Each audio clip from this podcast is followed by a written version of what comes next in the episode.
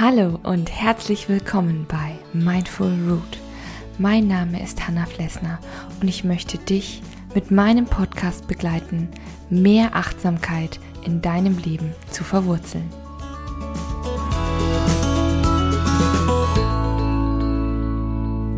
Hallo und herzlich willkommen bei einer neuen Folge von Mindful Root. Schön, dass du da bist. Ich hoffe, du hast das neue Jahr inzwischen ja begrüßen können. Ich sag mal, man nimmt sich ja fürs neue Jahr einfach auch oft viel vor und hat ja hat einfach so seine Ziele. Ich habe das auch nicht anders. Ich habe einfach so ein paar Sachen für mich im Auge, wo ich sage, hey, da möchte ich mich dieses Jahr einfach ranwagen, neue Projekte, neue Aufgaben, mich weiterentwickeln, und das kennst du vielleicht ja auch. Und gerade am Jahresanfang ist es aber auch oft so, dass ziemlich viel zu erledigen und zu tun ist. Und man ja sich wieder neu fokussiert und sagt so, nach dem Urlaub, nach den Weihnachtsferien kommt wieder der Alltag mit aller Macht zurück und da kommt es auch nicht selten vor, dass man sich mal übernimmt und einfach zu viel auf einmal will. Und das führt dann schnell zu Stress. ja, ich habe natürlich schon des Öfteren über Stress in diesem Podcast gesprochen.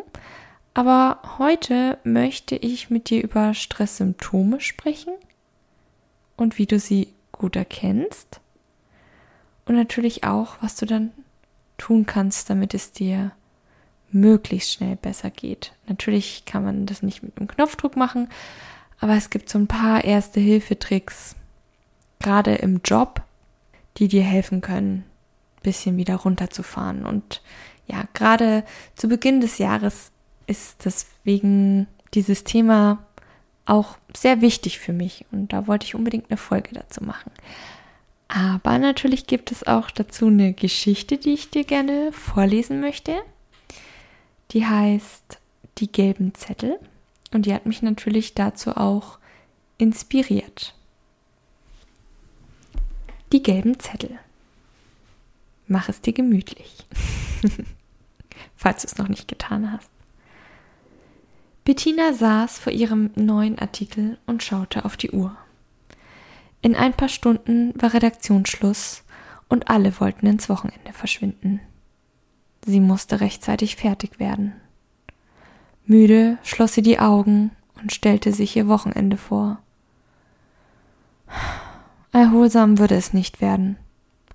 Sie musste auf jeden Fall heute noch die Wäsche machen, dann konnte sie die nachher für ihren Vater mitnehmen. Außerdem wollte sie unbedingt noch mit dem Arzt wegen der Medikamente sprechen. Bettina, hast du meine Mail eigentlich gelesen? In einer Stunde ist noch die Besprechung für das Winterfest im Neumarkt. Also bis nachher rauschte Caro an ihr vorbei und lächelte sie an. Bettina wurde aus ihren Gedanken wieder zurück in ihren Bürostuhl katapultiert. Die Realität fühlte sich allerdings auch nicht gerade besser an. Sie vergrub das Gesicht in den Händen. Wo war sie gerade noch mal gewesen? Sie las den letzten Absatz ihres Artikels. Ah, so, die Umgehungsstraße. Sie hatte doch noch was dazu schreiben wollen. Wo waren die Notizen? Hektisch suchte sie ihren Schreibtisch ab, der mit lauter gelben Haftzetteln gepflastert war. Interview mit Feuerwehrmann wegen Brand in Hofladen. Nächsten Donnerstag um 17 Uhr. Lag da neben Sitzung um 9 Uhr. Wichtig wegen Konferenz zu neuen Beschlüssen. Aber wo war denn der Zettel mit den Notizen hin? Bettina seufzte und stellte sich vor, wie sie das ganze Wochenende hier verbringen musste, weil sie den Zettel nicht fand. Dann bräuchte sie wirklich einen Schlafsack. Das wäre ein Anblick. Ach, konzentrier dich jetzt, sagte sie laut und schlug sich gegen die Stirn. Es schien tatsächlich zu helfen, da ihr einfiel, dass die Notizen über die Umgehungsstraße noch in ihrer Handtasche waren. Gerade als Bettina ihn erfolgreich aus dem Chaos aus Lippenstift, Deo und Handschuhen geborgen hatte, klopfte es an die Tür. Hey Tini, na, hast du nicht schon genug Zettel? lächelte Dennis sie an und zwinkerte ihr zu. Dann sah sie jedoch mit besorgtem Blick an. Alles okay bei dir? Du siehst echt erschöpft aus. Hol dir am besten noch einen Kaffee, bevor wir in die Besprechung gehen. Mm, außerdem solltest du dir ein paar Tage frei nehmen, sagte er und legte ihr einen Schokoriegel auf den Schreibtisch. Bis gleich. Und den Kaffee nicht vergessen, lächelte Dennis sie erneut an und verschwand aus der Tür. Oh, die Besprechung, so ein Mist, sagte Bettina zu sich und hätte am liebsten geweint. Sie spürte einen unglaublichen Druck in der Brust und ihr Herz hämmerte hart und unnachgiebig. Wie konnte denn jetzt schon die Besprechung anfangen? Wo fand die überhaupt statt? Im Konferenzsaal oder in dem kleinen Meetingraum neben dem Büro von Steffen? Dann fiel ihr ein, dass das ja alles in Karos Mail stand. Bettina merkte, wie sie die Last der vielen Aufgaben zu erdrücken schien. Ihre Augen brannten und sie wünschte sich, dass sie einfach verschwinden würde. Weg von der Arbeit, den vielen Verpflichtungen und weg von der Verantwortung für ihren kranken Vater. Aber es passierte einfach nicht. Sie war immer noch hier an diesem Ort und konnte nicht weg. Aber sie konnte sich Hilfe holen. Erst wenn sie den Stress etwas abgebaut hatte, konnte sie wieder einen klaren Kopf kriegen. Entschlossen griff sie zu ihrem Handy und wählte eine Nummer, die sie schon lange nicht mehr gewählt hatte. Tobias? Ich weiß, ich melde mich nicht oft, aber ich brauche wegen Papa jetzt wirklich deine Hilfe. Kannst du am Sonntag vorbeikommen? Nach dem Telefonat mit ihrem großen Bruder ging es Bettina schon besser. Nach der Besprechung schaffte es sie sogar, den Artikel fertigzustellen. Caro fragte sie ihre Kollegin, die gerade noch einen letzten Espresso vor dem Arbeitsende trank. Kann ich mir demnächst ein paar Tage frei nehmen? Ich muss mich zu Hause um ein paar Dinge kümmern, damit ich wieder einen kleinen Kopf bekomme. Sicher, das bekommen wir hin, sagte Caro, und Bettina beschloss, dass sie nun auch einen Espresso vertragen könnte. Ja, das war die Geschichte und ich hoffe, du bist immer noch eingekuschelt, denn die Folge geht noch weiter. Denn wie es ja auch in meiner Geschichte war, hat Bettina gemerkt, dass sie zu viel Stress hat, zu viel auf dem Tisch hat, zu viel gleichzeitig. Und es waren natürlich auch verschiedene Anzeichen. Vielleicht erkennst du die ein oder anderen von dir selber. Ja, Stress gibt es immer und stressige Phasen sind natürlich auch normal. Es ist nicht so, dass wir Stress von unserem Leben fernhalten können. Und kleine Dosen an Stress spornen uns ja sogar an und haben für uns auch keinerlei negativen Effekte. Also ich will das jetzt auch nicht, will jetzt Stress auch nicht verurteilen. Es gibt ja auch diesen Eu-Stress, den positiven Stress. Aber es gibt eben Grenzen, die man auch überschreitet. Und es ist natürlich auch so, das vorne ab. Jeder geht immer etwas anders mit Stress um. Jeder hat ein unterschiedlich dickes oder dünnes Fell, macht sich vielleicht zu dem einen oder anderen Thema mehr oder weniger Gedanken. Das finde ich auch immer ganz wichtig. Also was für den einen Stress bedeutet, kann für den anderen ja vielleicht höchstens ein bisschen Anspannung bedeuten. Und dennoch gibt es auch Warnzeichen, die generell oft auftauchen, wenn wir Stress haben. Und das sind zum Beispiel solche Anzeichen wie, dass du öfter dieses Gefühl von Herzklopfen oder Herzrasen hast, dass du richtig merkst oder spürst, wie heftig dein Herz gegen die Brust schlägt. Schlafstörungen sind auch immer ja schon ein eindeutiges Zeichen darauf, dass du halt sehr viel zu verarbeiten hast, dass du angespannt bist.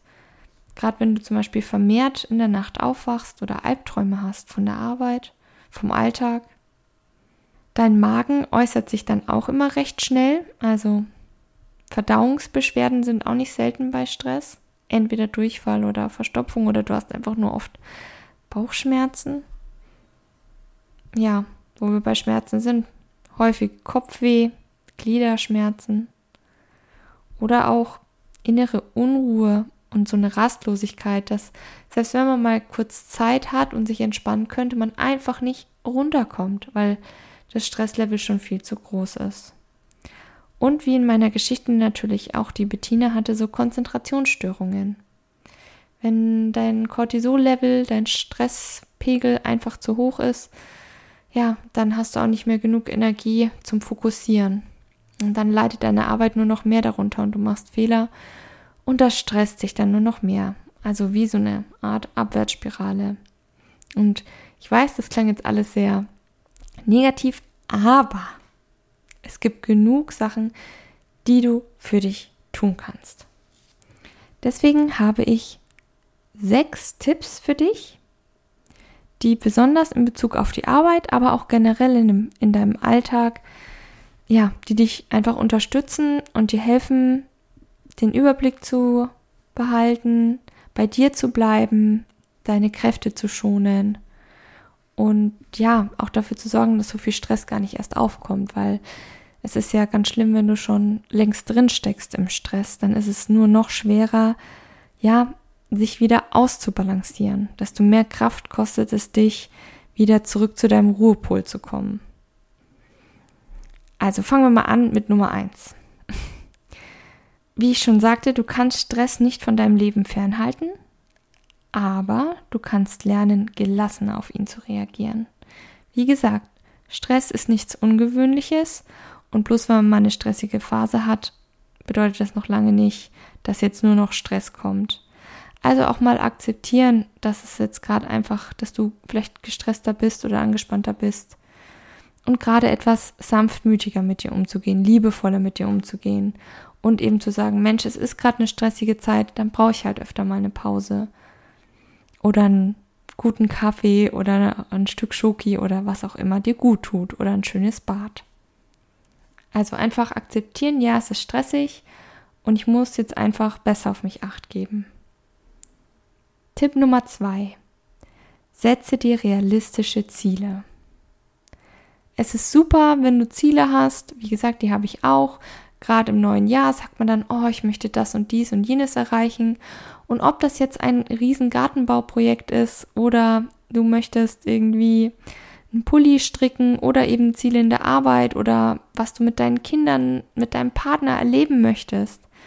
Egal was es ist, Step by Step nicht so riesige Ziele. Und wenn du sagst, es sind große Ziele, dann ja, gliedere sie in kleinere Schritte auf, damit du auch halt zeitnah ein Erfolgserlebnis hast und das auch wirklich schaffen kannst.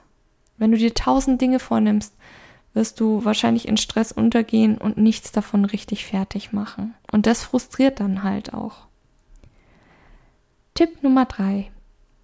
Hole dir Unterstützung du bist kein, oder ja, du bist kein Einzelkämpfer, du musst kein Einzelkämpfer sein. Du musst nicht alleine in den Kampf ziehen, sondern du kannst gleich mit einem ganzen Team losgehen. Und das ist ganz egal, wie dein Team aussieht. Ist es deine Familie, sind es deine Freunde, dein Partner, deine Partnerin, deine Kinder, deine Eltern, dein bester Freund, deine beste Freundin, und wenn es der große Garten ist, vielleicht sind es auch deine Nachbarn und ihr macht ein Nachbarschaftsprojekt draus. Also alles ist möglich. Deswegen auch im Job, gerade wenn es zu viel wird, sprich mit deinen Kollegen, mit deinem Team. Vielleicht könnt ihr Aufgaben aufteilen. Nur wenn du klar, ja, wenn du um Hilfe bittest, bekommst du auch welche. Tipp Nummer vier: Das richtige Zeitmanagement. Ja, es ist natürlich eine Sache, sich Ziele zu setzen, aber andererseits muss man auch einschätzen können, wie viel Aufwand und Kraft und Zeit das Ganze nimmt. Und ja, die Zeit nicht aus den Augen zu verlieren, hilft dir eben nicht gestresst zu sein. Wenn du genügend Zeit für die Sachen einplanst, dann kommst du gar nicht unter diesen Druck halt. Dann nimmst du schon mal einen wichtigen Faktor raus. Und das kannst du machen, wie du willst. Du kannst dir einen Wochenplaner zulegen. Ich arbeite gerne mit einem Wochenplaner. Ich habe auch noch einen aus Papier. Aber natürlich kannst du das mit deinem Handy ebenso machen. Ich trage mir alle wichtigen Termine ein und auch Abgabetermine, aber auch private Sachen, damit ich das nicht aus den Augen verliere. Und ich gucke auch drauf, dass es halt nicht zu viel wird, dass ich mir nicht zu viel in der Woche eintrage. Und jeden Sonntag spreche ich dann mit meinem Mann über die Termine, die dann kommen, und dann beratschlagen wir, was möglich ist und was nicht. Und auch was der andere für Termine hat. Und das entstresst wahnsinnig, muss ich sagen. Tipp Nummer 5. Ausreichend Schlaf und Bewegung. Denn es, ja, es gibt nichts Besseres als einen Wechsel zwischen Anspannung und Entspannung. Mach Sport, der dir gut tut. Beweg dich, wie es dir gut tut. Mach einen schönen langen Spaziergang. Oder ja, mach Yoga, Pilates, Krafttraining, geh joggen. Whatever it is. Es wird dir gut tun, wenn du es nicht übertreibst. Und es baut auch Stress ab, wenn du dabei Spaß hast. Also es muss auch die richtige Sportart sein, wo du sagst, ja, da fühle ich mich wohl. Und gleichzeitig ist es ebenso wichtig, dass du deinem Körper Regenerationszeit gibst. Also nicht zu spät ins Bett, gerade in stressigen Phasen.